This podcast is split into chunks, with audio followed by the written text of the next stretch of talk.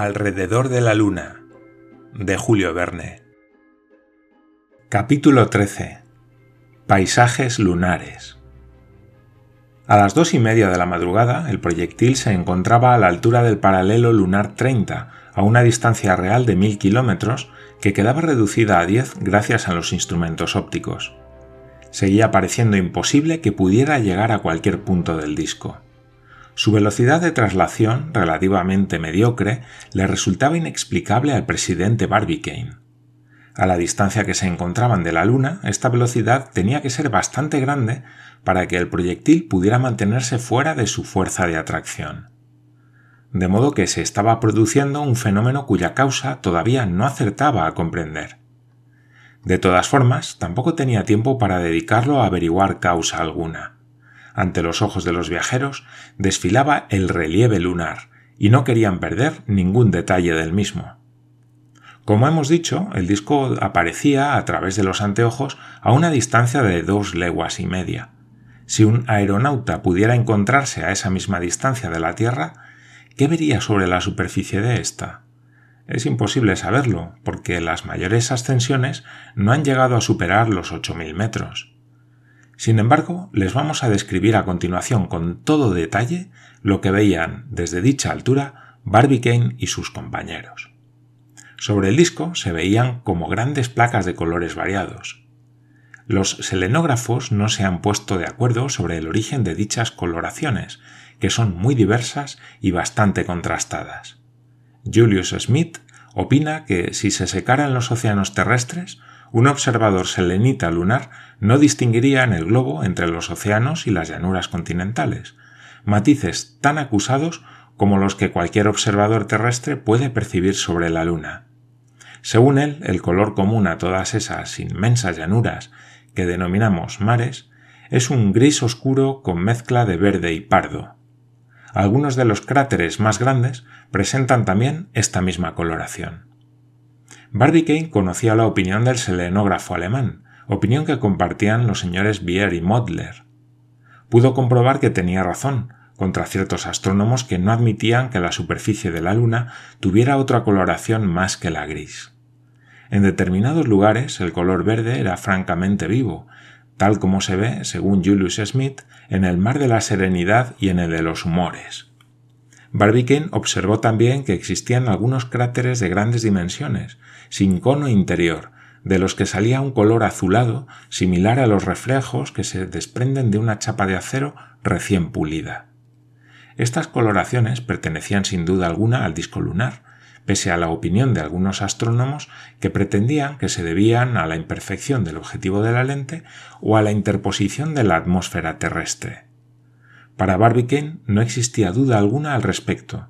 Estaba observándolo a través del vacío y no podía cometer ningún error de óptica.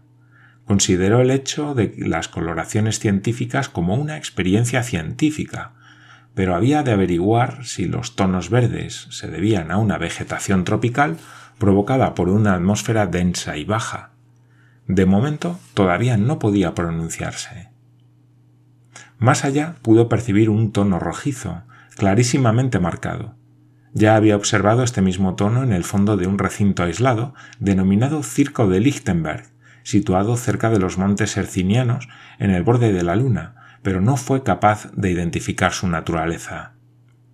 Tampoco se quedó muy satisfecho con otra particularidad del disco, ya que no pudo precisar exactamente su causa. A continuación les explicaremos dicha peculiaridad. Michel Ardan se encontraba efectuando observaciones cerca del presidente, cuando divisó unas líneas largas y blancas que los rayos del sol iluminaban con extraordinaria claridad.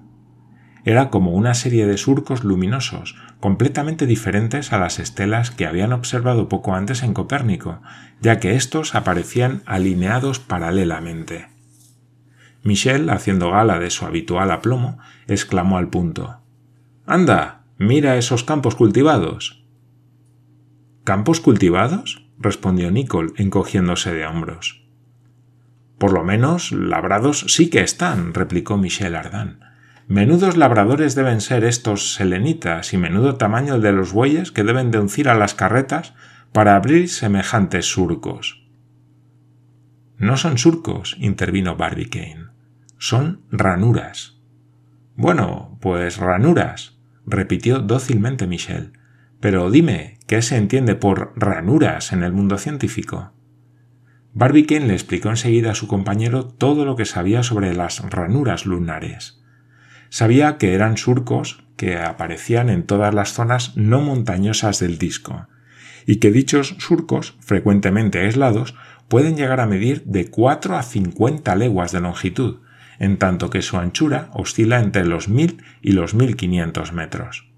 Tienen además los bordes absolutamente paralelos. Pero no sabía nada más, ni sobre su formación ni sobre su naturaleza. Barbicane, provisto de su anteojo, se dedicó a observar dichas ranuras con toda atención. Vio que los bordes estaban formados por pendientes enormemente empinadas. Eran largas escarpaduras paralelas y con algo de imaginación se podía pensar en la existencia de extensas líneas de fortificación levantadas por los ingenieros selenitas. Algunas de estas ranuras eran completamente rectas, como trazadas a cordel, en tanto que otras presentaban una ligera curvatura, aunque manteniendo el paralelismo de los bordes. Unas se cruzaban, otras cortaban los cráteres. Estas surcaban cavidades corrientes, como las de Posidonio o Petavio. Aquellas rayaban la superficie de los mares, como el de la Serenidad. Estos accidentes naturales sin duda habrán aguijoneado la imaginación de los astrónomos terrestres. Las primeras observaciones no descubrieron dichas ranuras. Parece ser que ni Evelio, ni Cassini, ni Gire, ni Herschel llegaron a conocerlas. Fue Reuter el que, por primera vez en 1789, indicó a los sabios su existencia. Posteriormente las estudiaron Pastorff, Gruithuisen, Bier y Meutler. Hoy se sabe que hay 70, pero aunque se haya podido determinar su número, todavía no se ha logrado identificar su naturaleza. Desde luego se sabe que no son fortificaciones y que tampoco son lechos de ríos secos, ya que por una parte las aguas, tan ligeras en la superficie de la Luna, no hubieran podido excavar semejantes vertientes, y por otra dichos surcos atraviesan a menudo algunos cráteres situados a gran altura. Y aquí hemos de admitir que Michel Ardan tuvo una idea que, sin saberlo, coincidía con las teorías de Julius Smith. ¿Y si esas inexplicables formaciones fueran simplemente fenómenos debidos a la vegetación? comentó. ¿Qué quieres decir con eso? Preguntó vivamente el presidente Barbicane. Calma, calma, querido presidente, respondió Michel. ¿No te parece que a lo mejor esas líneas oscuras que forman esos rellanos podrían ser hileras de árboles plantados a intervalos regulares? ¿Te empeñas en que se deben a la vegetación? dijo Barbicane.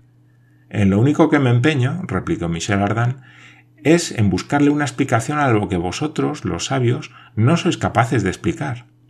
Cuando menos mi hipótesis tendría la ventaja de indicar por qué esas ranuras desaparecen o creemos que desaparecen en épocas regulares. ¿Y por qué? Pues porque los árboles resultarían invisibles cuando se les caen las hojas y visibles cuando les vuelven a salir. Tu explicación no carece de ingenio, querido compañero, le respondió Barbicane, pero resulta inadmisible. ¿Por qué? Porque en la superficie de la Luna no existen lo que nosotros llamamos estaciones y por lo tanto no puede producirse los fenómenos de vegetación a los que te refieres. Efectivamente, la escasa oblicuidad del eje lunar mantiene el Sol a una altura prácticamente constante en cada latitud. Por encima de las regiones ecuatoriales, el radiante astro ocupa casi invariablemente el cenit y nunca llega a superar el límite del horizonte en las regiones polares de modo que en cada una de las regiones existe respectivamente un invierno, una primavera, un verano o un otoño perpetuos, al igual que lo que sucede en el planeta Júpiter, cuyo eje también está poco inclinado sobre su órbita. ¿Cuál sería, pues, el origen de dichas ranuras? Cuestión difícil de resolver. Indudablemente son posteriores a la formación de cráteres y circos, ya que varias de ellas se introducen en los mismos rompiendo sus escarpaduras circulares. Por tanto, podría darse el caso de que, producidas en las últimas épocas geológicas, no se debieran más que a la expansión de las fuerzas naturales. Entretanto, el proyectil había llegado a la altura del grado 40 de latitud lunar y estaría a una distancia de unos 800 kilómetros. Los objetos se veían a través de los anteojos como si no estuvieran más que a dos leguas de distancia.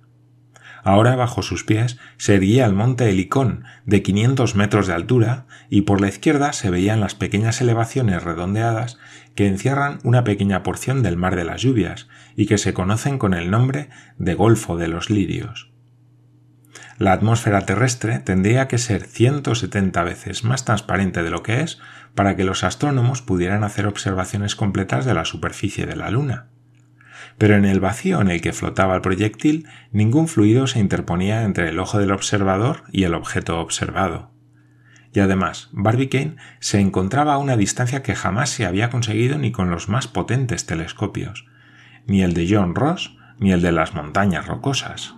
Es decir, que se encontraban en circunstancias enormemente favorables para resolver la importante cuestión de la habitabilidad de la Luna.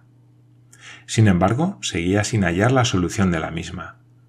No llegaba a percibir más que el hecho desierto de aquellas inmensas llanuras, y hacia el norte algunas áridas montañas. No había ni una sola obra que revelara la mano del hombre, ni una sola ruina que diera testimonio de su presencia, ni una aglomeración de animales que indicara que allí podía desarrollarse la vida, aunque fuera en un grado inferior. No se veía por ninguna parte ni movimiento ni vegetación alguna. De los tres reinos que se reparten el esferoide terrestre, tan solo uno estaba representado en el globo lunar, el reino mineral. Vaya, dijo Michel en tono algo decepcionado. Así que aquí no hay nadie. No, respondió Nicole. Por ahora no. Ni un hombre, ni un animal, ni un árbol. Después de todo, si la atmósfera se ha refugiado en el fondo de las cavidades, en el interior de los circos o incluso en la cara opuesta de la luna, no podemos saber nada de antemano. Por otra parte, añadió Barbicane, aunque tuviéramos una vista de lince, no seríamos capaces de distinguir un hombre a más de siete kilómetros de distancia, de modo que, si existen selenitas, ellos podrán ver nuestro proyectil, aunque nosotros no los veamos a ellos. A eso de las cuatro de la madrugada, a la altura del paralelo 50, la distancia se reducía a 600 kilómetros. Por la izquierda se extendía una línea de montañas de caprichosos perfiles, completamente iluminadas. Hacia la derecha, por el contrario, se abría un agujero negro como un enorme pozo, insondable y tenebroso, perforado en pleno suelo lunar. Dicho agujero era el lago negro, también denominado Platón, profundo circo que se puede estudiar adecuadamente desde la Tierra entre cuarto menguante y la luna nueva, cuando las sombras se proyectan de oeste a este. No es frecuente encontrar esta coloración negra en la superficie del satélite, aunque se ha podido distinguir en las profundidades del circo de Endimión, al este del Mar del Frío, en el hemisferio norte, y en el fondo del circo de Grimaldi, en el Ecuador, hacia el borde oriental del astro. Platón es una montaña anular, situada a 51 grados de latitud norte y a 9 grados de longitud este. Su circo mide 92 kilómetros de largo por 61 de ancho.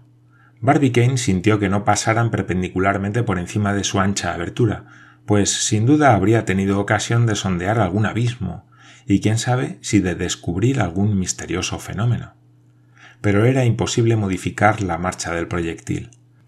No quedaba más remedio que supeditarse a ella. Si no hay quien pueda dirigir un globo, ¿cómo va uno a pretender dirigir un proyectil? Y menos cuando está uno encerrado entre sus paredes. Hacia las cinco de la madrugada habían logrado superar el límite septentrional del mar de las lluvias. Se veían todavía los montes de la Condamine y Fontenelle, uno por la izquierda y otro por la derecha. Esta parte del disco, a partir del grado 60, era completamente montañosa. Gracias a los anteojos se le podía ver como a una legua de distancia, distancia menor de la que existía entre el Mont Blanc y el nivel del mar. Toda aquella región se veía erizada de picos y circos. Hacia el grado 70 dominaba Philolaus, con una altura de 3.700 metros, rematado por un cráter elíptico de 16 leguas de longitud y 4 de anchura. El disco, visto desde aquella distancia, presentaba un aspecto de lo más extraño. Los paisajes se mostraban en condiciones muy distintas y además muy inferiores a las que tenían los paisajes de la Tierra. Como la Luna carece de atmósfera, la ausencia de envoltura gaseosa tiene las consecuencias que ya hemos demostrado. En su superficie no existe el crepúsculo, y la noche sucede al día y el día a la noche con la brusquedad de una lámpara que se enciende o se apaga en medio de la más profunda oscuridad. No se da transición alguna del frío al calor, y la temperatura desciende en un instante desde el grado de ebullición del agua hasta el grado de los fríos del espacio. Otra de las consecuencias de esta ausencia de aire es la siguiente. Las tinieblas más absolutas reinan allá donde no llegan los rayos del sol. Lo que en tierra conocemos como luz difusa, es decir, la materia luminosa que el aire mantiene en suspensión y que da lugar a los crepúsculos y los amaneceres, que produce sombras, penumbras y toda la magia del claroscuro, no existe en la luna y ello da lugar a una brutalidad de contrastes que no admite más que dos colores, el blanco y el negro. Si un selenita se protegiera los ojos contra los rayos del sol, el cielo le parecería completamente negro y las estrellas resplandecerían ante su vista como en la más negra de las noches. Ya podrán ustedes darse cuenta de la impresión producida en Barbicane y en sus amigos por tan extraño fenómeno. Lo contemplaban completamente desorientados, sin llegar a percibir la distancia respectiva de los distintos planos. A un paisajista de la Tierra le hubiera resultado imposible pintar un paisaje lunar en el que los contornos no se pueden suavizar mediante el claroscuro. Lo que se veía era como manchas de tinta sobre una página en blanco, y nada más. Este aspecto ni siquiera se modificó cuando el proyectil, a la altura del grado 80, se encontró a tan solo 100 kilómetros de la Luna, ni tampoco cuando a las cinco de la madrugada pasó a menos de 50 kilómetros de la montaña de Gioja, distancia que los anteojos reducían a medio cuarto de legua. Daba la impresión de que se podía tocar la luna con la mano. Parecía imposible que el proyectil no acabara chocando con ella, a menos en el polo norte, cuya resplandeciente arista se recortaba violentamente sobre el negro telón del cielo. Michel Ardan quería abrir una de las portillas y tirarse hacia la superficie de la luna. Era una caída de doce leguas, pero no le importaba. Claro que hubiera sido empeño inútil, porque si el proyectil no lograba llegar a un punto cualquiera del satélite, difícilmente le hubiera conseguido Michel, arrastrado por su movimiento. En aquel momento, a las seis de la mañana, se empezaba a ver el polo lunar.